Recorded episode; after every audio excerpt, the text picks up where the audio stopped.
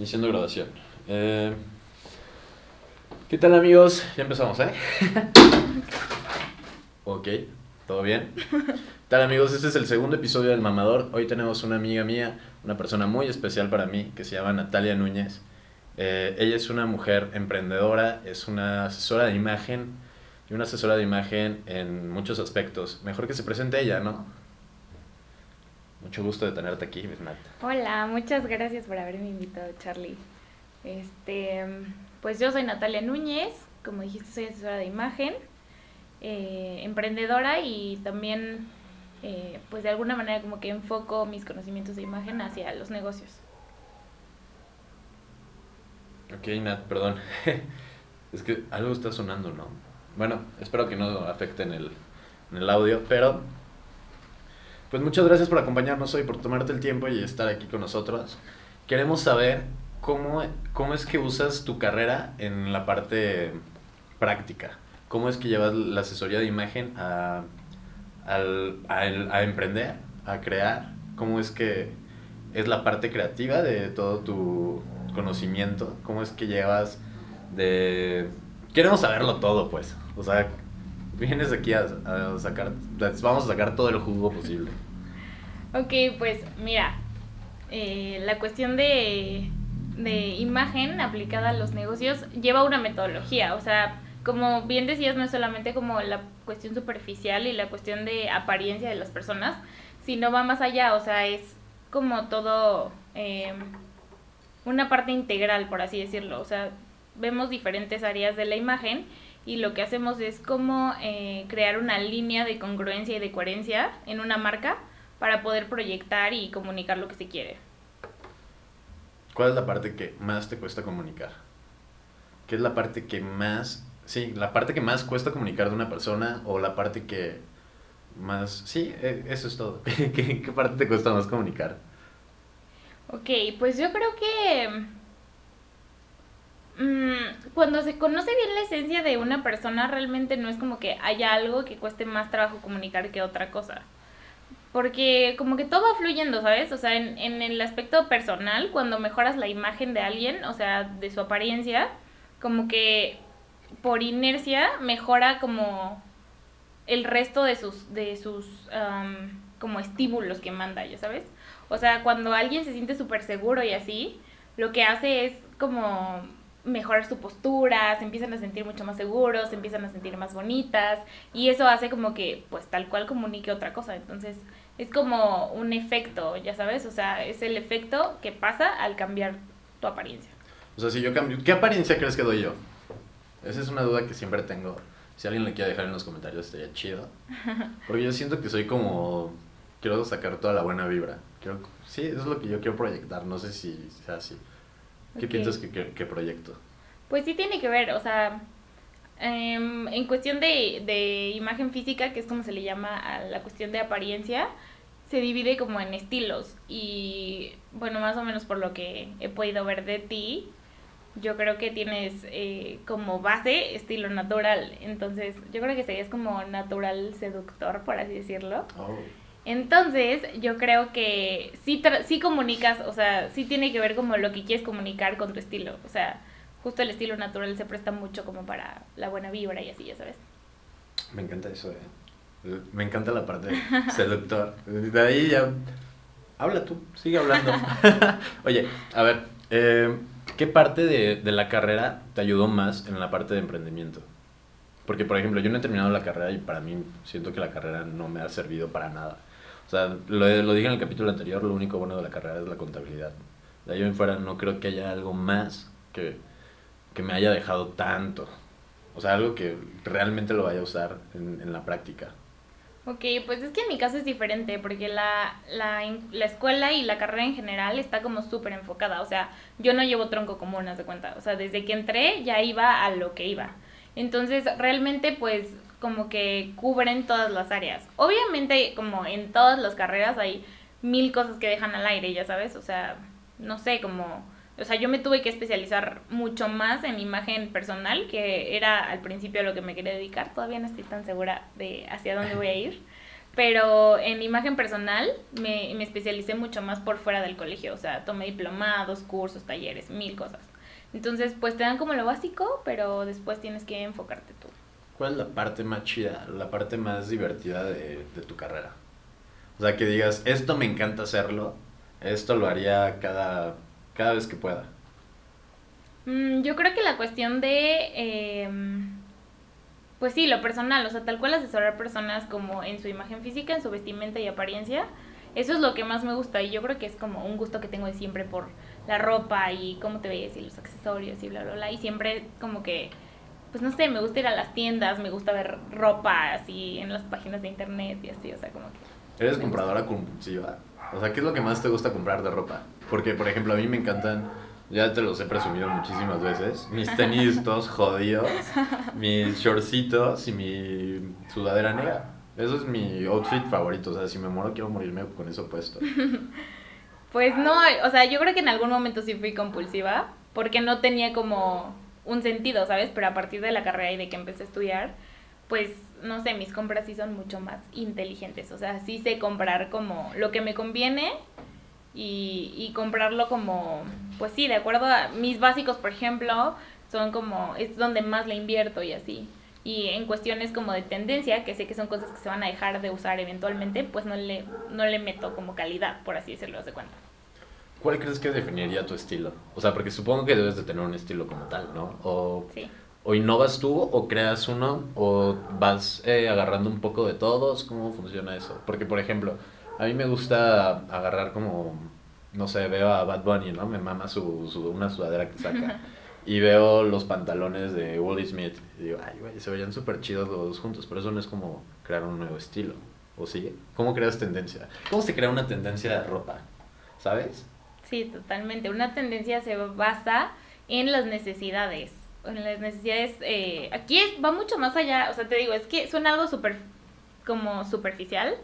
Pero en realidad va mucho más allá. O sea, para poder lanzar una tendencia, hay sociólogos estudiando como lo que va a pasar como en A el futuro. futuro y las necesidades. O sea, haz de cuenta. No sé si has notado, por ejemplo, que ahora en la pandemia la gente empezó a usar como sweatpants, o sea, como pantalón, como pants tal cual, o sea, como los que se usaban antes para hacer ejercicio, como unos parecen de grises. yoga. Ah, No, no, no.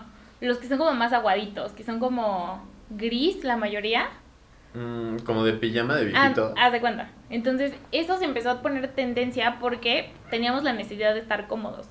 Entonces, justo ahí, pues, eh, se va basando como en la situación, o sea, en cómo está la población, qué está haciendo el mundo, y a partir de eso es como surge una tendencia. O sea, ¿crees que las tendencias de ahorita se están marcando por la hueva, la huevones que tenemos? Totalmente. ¿Sí? Sí, A- a, totalmente. a mí me pasó mucho de que yo siempre usaba camisitas y todo. Toda la semana uso pants, nada más para grabar me, me baño y me cambio. pero sí, jamás había usado un pants. O sea, sí los usaba, pero nada más para hacer ejercicio, así. Ahorita ya los uso hasta para dormir. O sea, me despierto, me baño, me pongo otra vez el pants.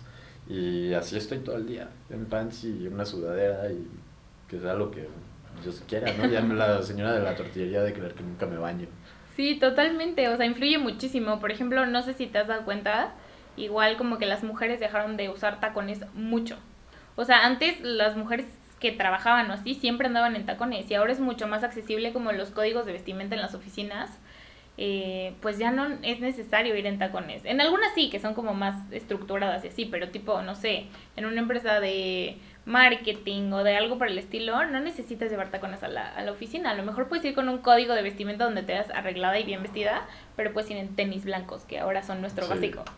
Y eso cambia a partir de la necesidad de la mujer de estar mucho más cómoda porque hace mil cosas. Ya no nada más lleva a los niños a la escuela, sino trabaja, va por los niños, o sea, hace mil cosas. Entonces se ve esa necesidad de movilidad. ¿Cuál sería el, el outfit que le recomendarías a una chica ahorita? Así, mañana tiene una cita, ¿qué le pon qué- O sea, va a ir a trabajar. Bueno, vamos a poner de que se despierta, ¿no? Se despierta, Ok. eh, se baña, no sé cómo, o sea, esta chica. Eh, se baña, se va a arreglar para ir a trabajar, de ahí se va a ir a una cita y de ahí va a ir a una fiesta. ¿Eso se puede? ¿Se puede hacer un outfit para esas tres al mismo tiempo? Sí, seguro que sí. A lo mejor cambias algunos elementos. Por ejemplo, eh, no sé, un blazer, haz de cuenta. O sea, te puedes ir a la oficina en jeans que no sean rotos, haz de cuenta. Es que depende del estilo, ¿no? Pero supongamos que, que es algo así como básico, ¿no? Como natural. Entonces te vas en jeans con una blusita como blanca básica y un blazer eh, de color, a lo mejor un fuchsia. Y entonces llevas tacones o llevas tenis, porque ahora también los códigos de vestimenta como para salir de noche también ya han cambiado un poco. Entonces con eso puedes ir a las tres cosas. O sea, la oficina no tienes bronca porque, te digo, cada vez son más accesibles. Luego al date, pues da igual, o sea, te ves bien. Siempre un blazer como que... Resalta, ¿no? Sí, da como potencia al outfit. Y pues al final en la noche puedes salir así también. Me gusta eso. Y como hombre, a un hombre que así, que va a hacer las mismas tres, ¿qué le recomiendas? Mm, yo creo que igual sería usar como unos pantalones tipo... Eh, hay unos que se llaman chinos que son como de vestir, pero que son como más entubaditos, por así decirlo.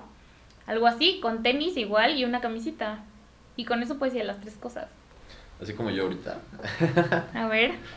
¿No? Tal vez. Sí, totalmente. Me gusta, me gusta. Eh, sé que estás emprendiendo, que llevas un proyecto que se llama Arte en Waffles. Sí. ¿Nos puedes contar un poco de eso? Sí, ¿Qué, tal- claro. qué, qué- qué tanto viene de tu carrera a eso? ¿Cómo fue que surgió todo ese tema? Pues mira, este es un proyecto familiar, o sea, literal toda mi familia está involucrada en, en los waffles, o sea, desde mi sobrina, la más chiquita, hasta mis papás. Entonces, este, pues está, está padrísimo, la verdad es que la experiencia la he disfrutado muchísimo, es muy diferente emprender con tu familia que emprender con solo o con otras personas. Y hay muchos problemas como, o sea, conflictos, ya sabes, porque mezclas como la familia Sí. con lo profesional y así. Sí, y eso es algo muy cabrón, ¿no? Porque todo el mundo te recomienda nunca mezclar a la familia con negocios. Es algo Totalmente. como clave según, pero estás en contra de todo eso y eso me encanta. Sí, la verdad está padrísimo, es, es de aprender, o sea, conoces a tu familia mucho más, aprendes como las habilidades de todos y al final la verdad es que lo hemos llevado bastante bien. Todos en mi casa tienen carácter medio, medio mal carácter, sí.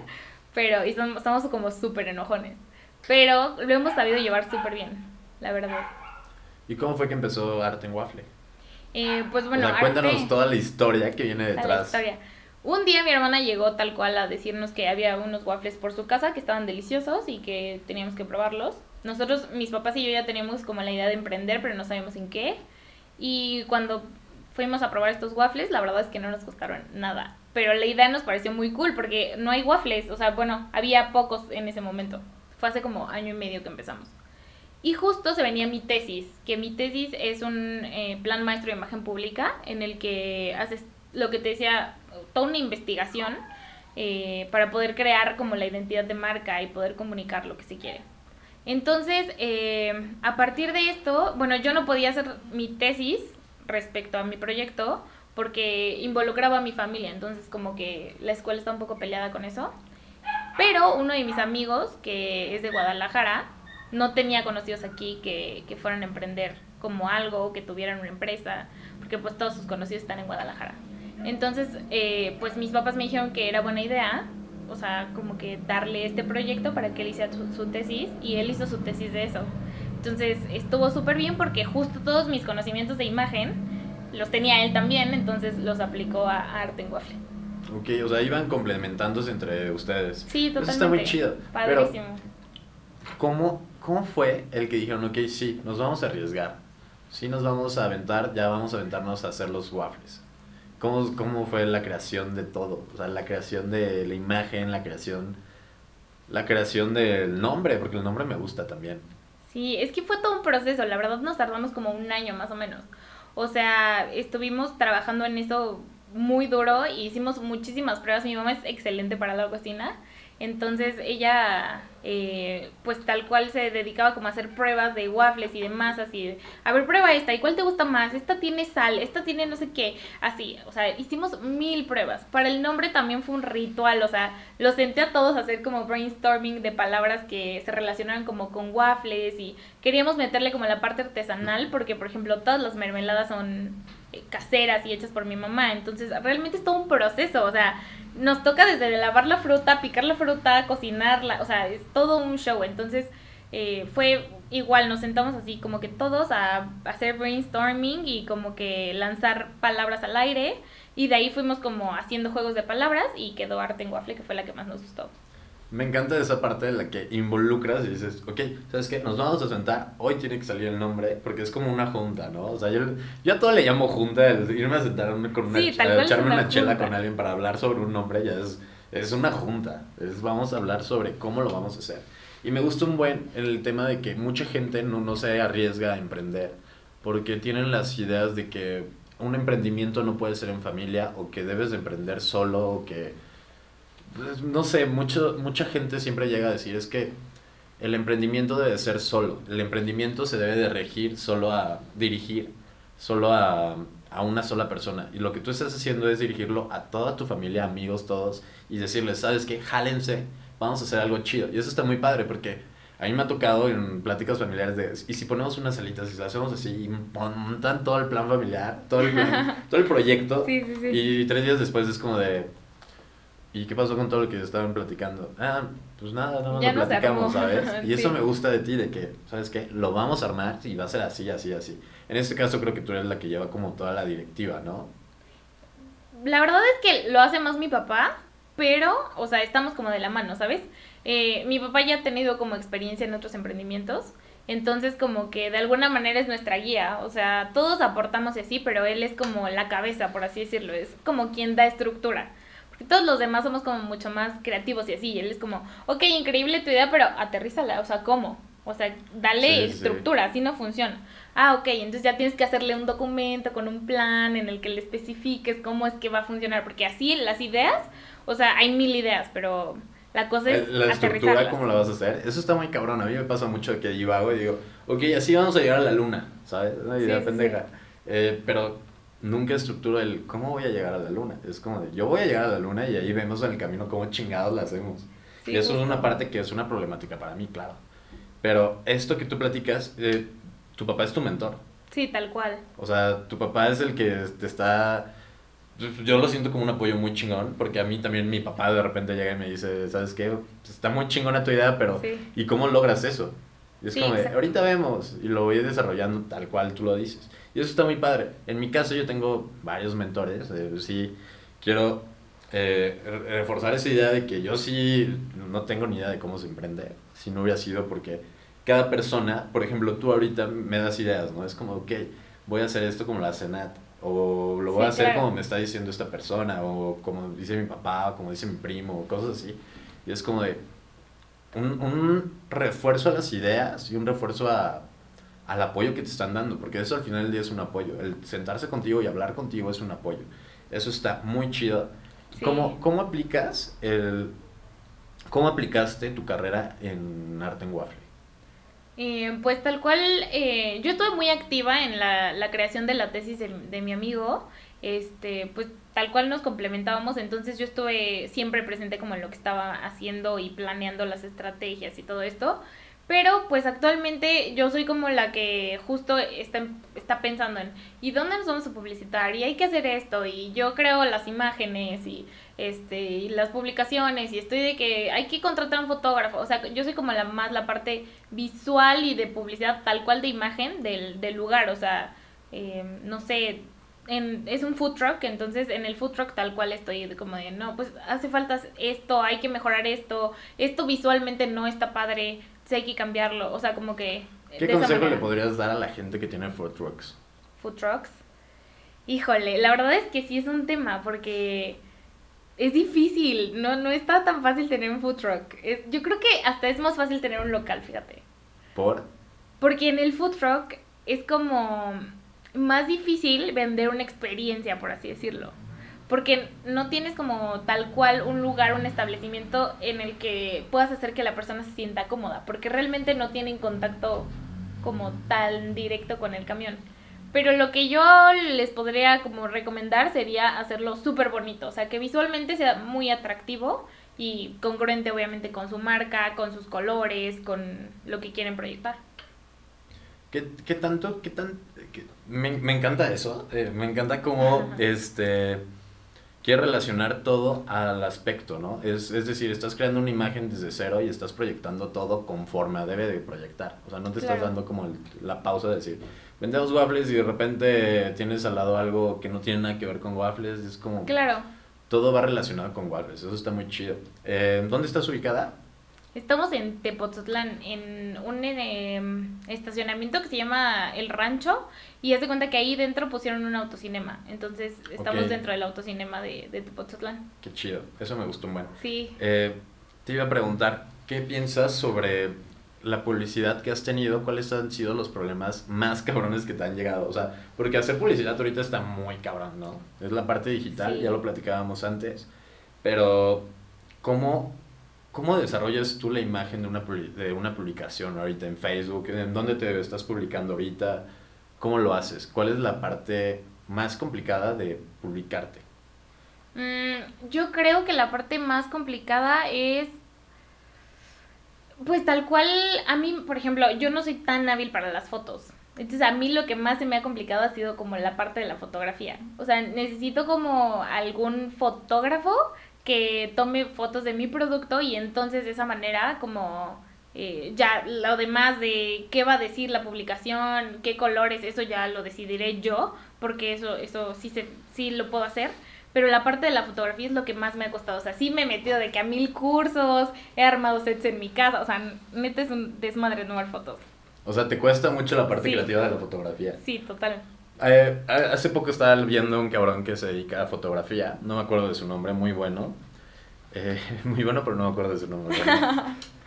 Pero él decía que lo más sencillo que puedes hacer es eso, hacerlo sencillo, tomar una foto y decir, esto es toda la expresión de lo que es en la parte más sencilla y lo que vas a tener como producto va a ser algo, mm, eh, una fantasía, es decir, vas a crearles la fantasía una vez que ya tengan el producto. Eso está muy cabrón. Y yo creo que es lo que hace la marca de Starbucks, ¿no? Te muestra los cafés en fotos y de repente dices, ok, tal vez su café no es bueno, pero la fantasía de poner la foto y todo eso te da la experiencia chida. ¿Lo has intentado?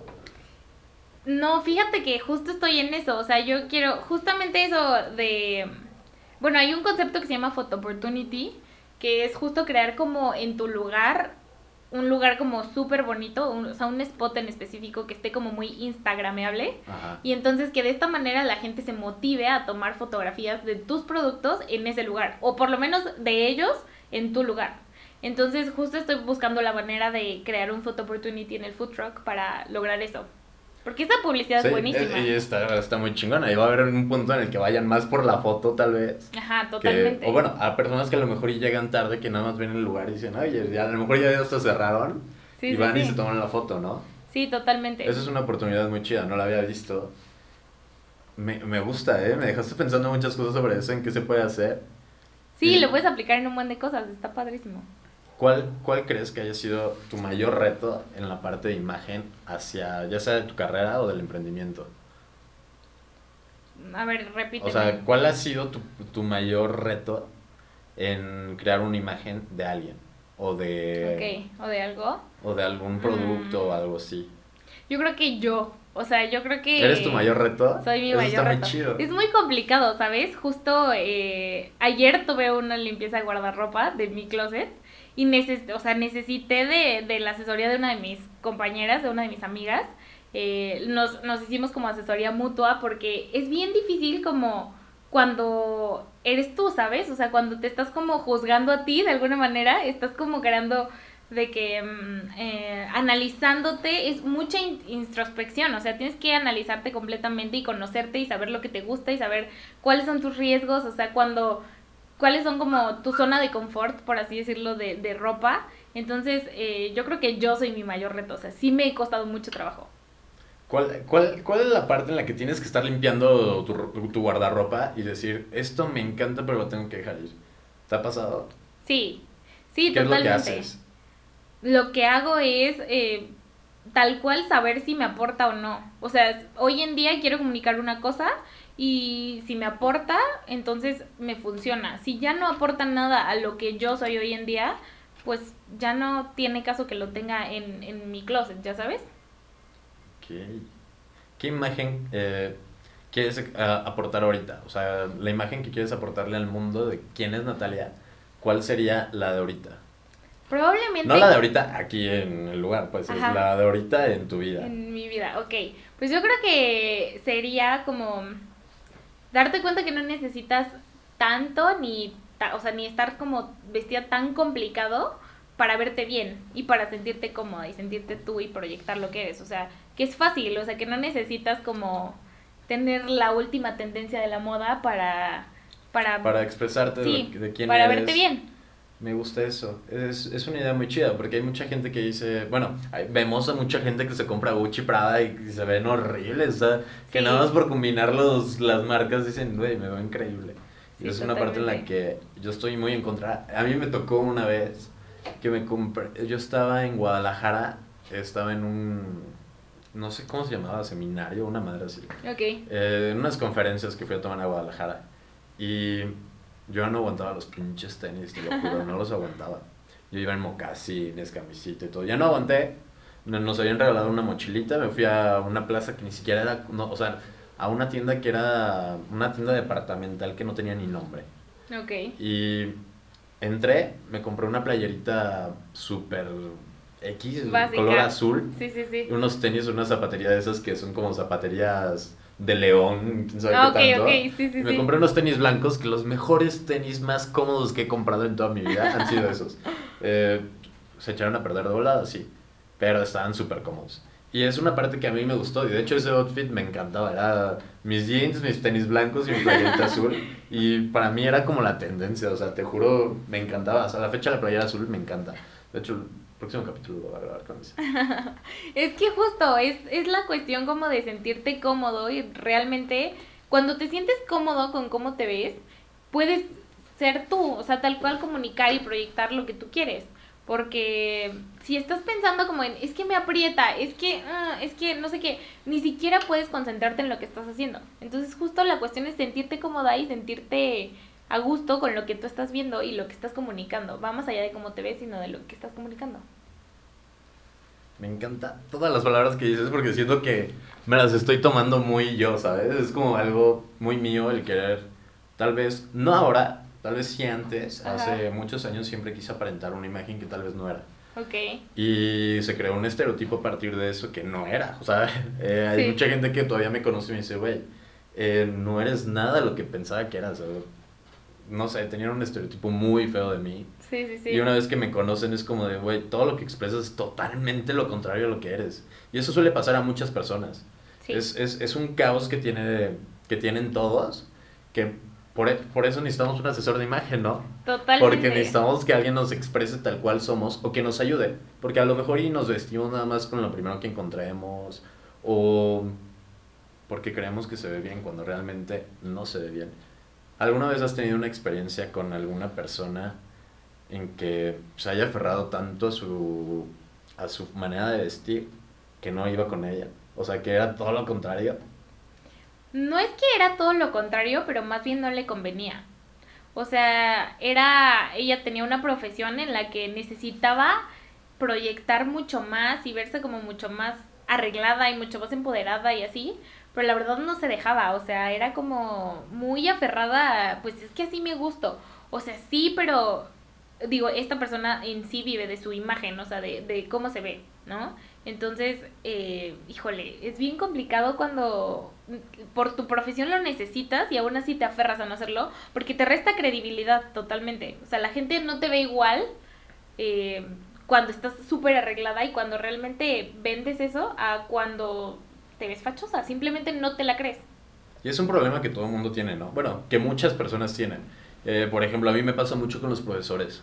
Cuando veo un profesor que llega, sí, con camisita y todo, porque la mayoría de los profesores tienen que pues, Vestir ser- formal, sí. vestir formal hasta cierto punto.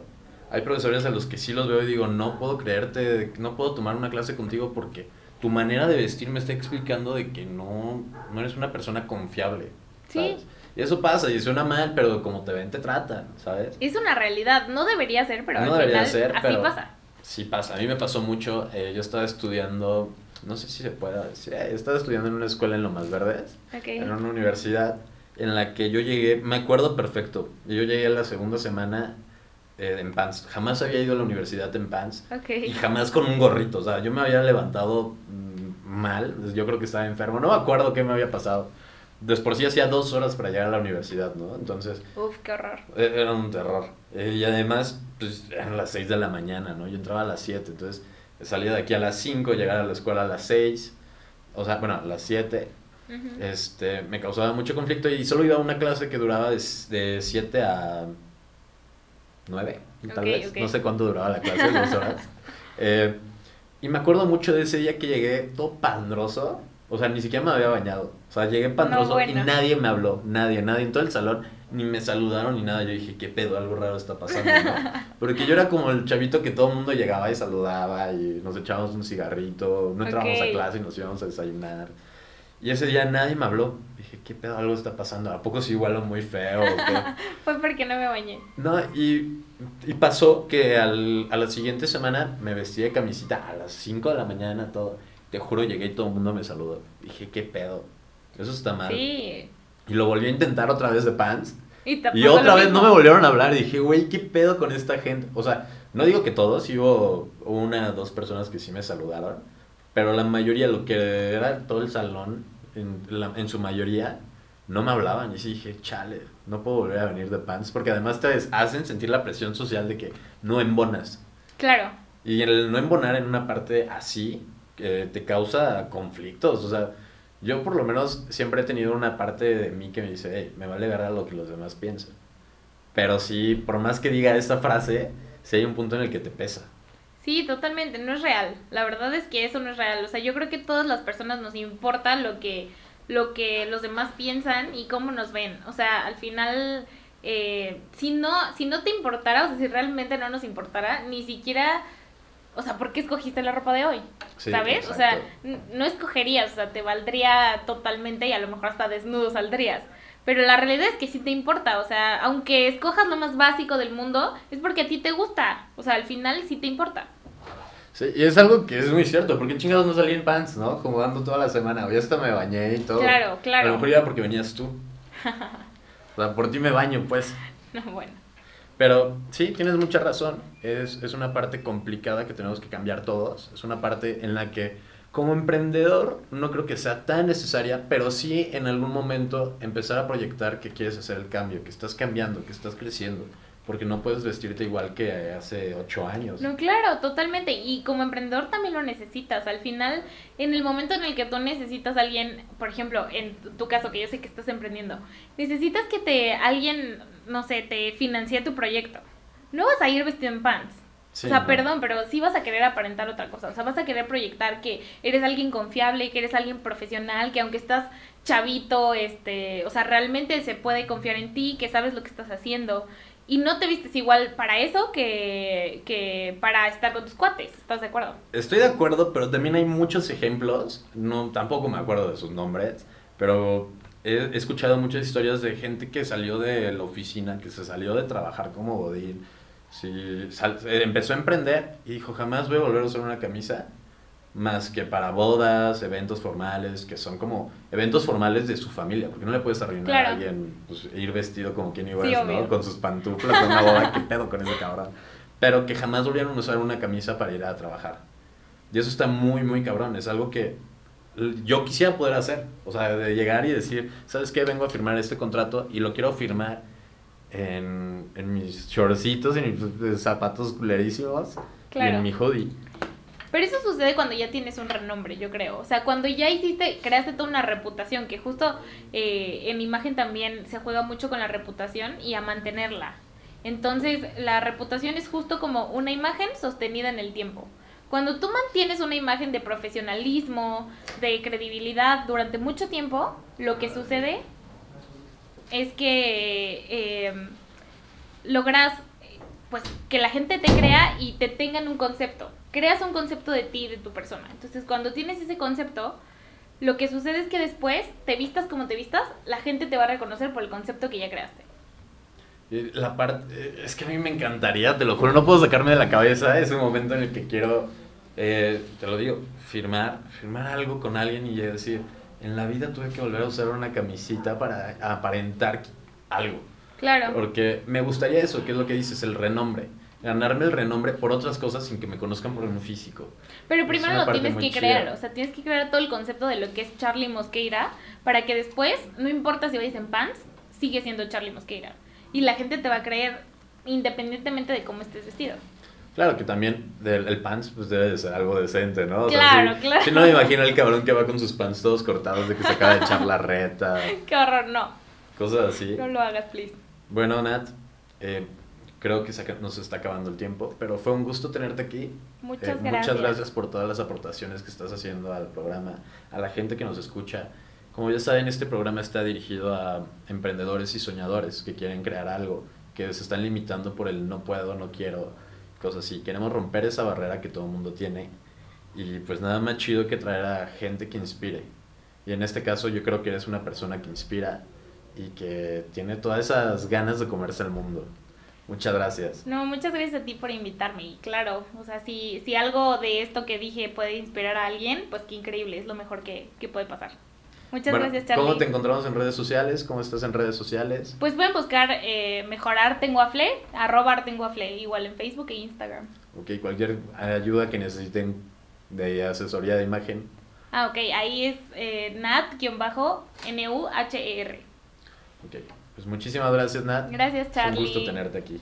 Espero que en, en...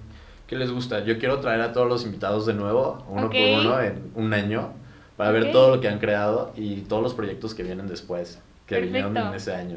Me encanta, pues aquí estaré dentro de un año. Muchas gracias. Ya. Hemos terminado. Genial.